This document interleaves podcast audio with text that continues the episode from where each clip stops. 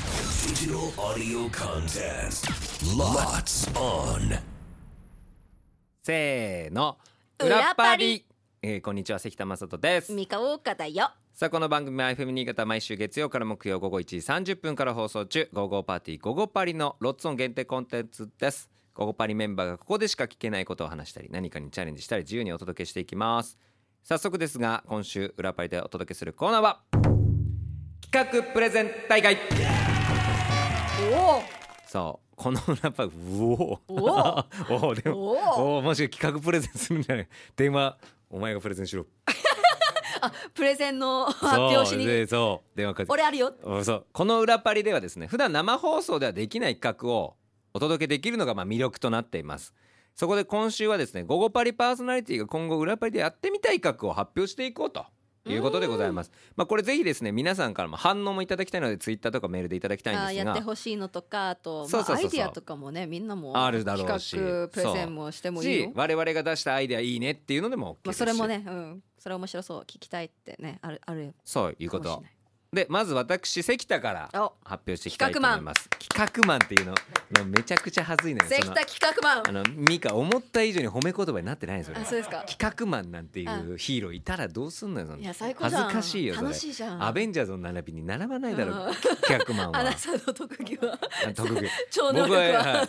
えー今からスパイダーマンのおーが盛り上がる企画考えますなんて全然戦えないいやいや全然戦えないじゃん、アベンジャーズにいても邪魔じでゃんも売れるるじゃん俺だけホワイトボード持楽ってしいじゃんいホワイトボード持って現れるやだまあけこじうゃんいうね逆をってこう書い書いてみんな戦ってる最中にで、あのそのなねんだ企敵が画みんな仲間になるっていうで楽しいイベントをやるっていうああね、なるほどね敵をも仲間にするといううん、平和を企画するマンいや企画する まん怖いよ俺マジでウルヴァリンとかに何されるか分かんないよさあまず私があ私関田がやってみたい企画は告白王決定戦ですはいわはいこれはですね告白相手をですねくじで決めてそれぞれにこの告白をしていただきたいまあまあ告白といえばうんまず1個目も恋愛シチュエーションの告白っていうのをしてみたいっていうのはまあ当然あるんです。おはいまあ、例えば高校の部活の先輩とかうん幼なじみ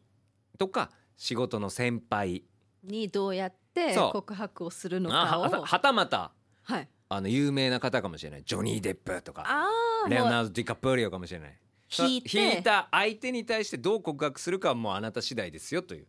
シチュエーションも決めていただいて構いません。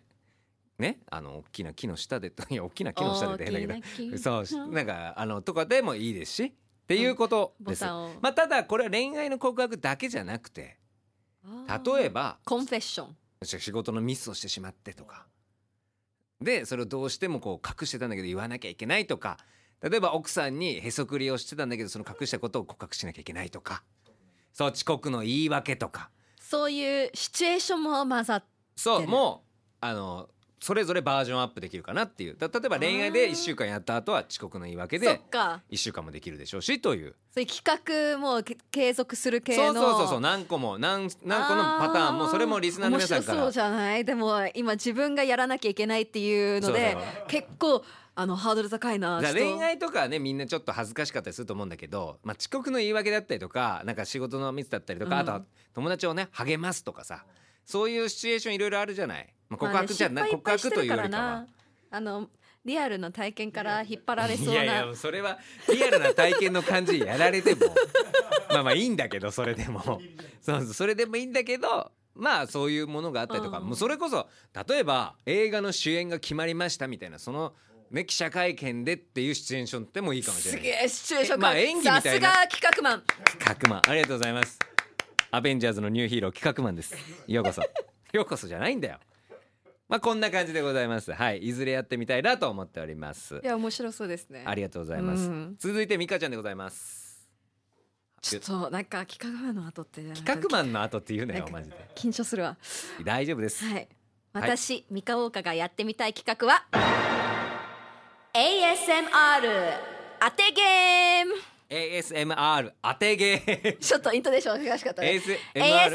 当てゲームム何ですかそれは ASMR って皆さんわかりますよねはいもうあのねむちょっとだいぶ前からずーっと流行ってるよね、うまん、なあんまかあ食べ物 YouTube とかでもいっぱい ASMR チャンネルありますよね。食べる音だけじゃなくね なんかそう何をビリビリビリ耳ってやって障りのいい音うんで遊ぶゲームはいはい、を考はい、えました。お各曜日に音のカテゴリーを決める。ほうなるほどでそのカテゴリーの中からまあ3から5種類かなの音を用意します。はいでその音は何の音かを音か音か音を聞いただけでそう当てるゲームです。ああなるほどねだはい例えば、そのじゃあカ例テえばゴおリーはやつおやつっていっうてカテゴいリうーカテゴリーがあるとしたら、う今ここにおやつがあるんですけど、ん、はいはいはいはいこの音を聞いてああじゃあみんな僕は見えたけどあーいいね ASMR としてもいいねこれ これが今何の何ののおやつおやまあつな食べ物のなかのおかっ菓てい子うなのか。だから今は物が見えてるけども、うんこのクイズの時は音だけが流れてくるそんうでですもうね。ちょっとなんかあの、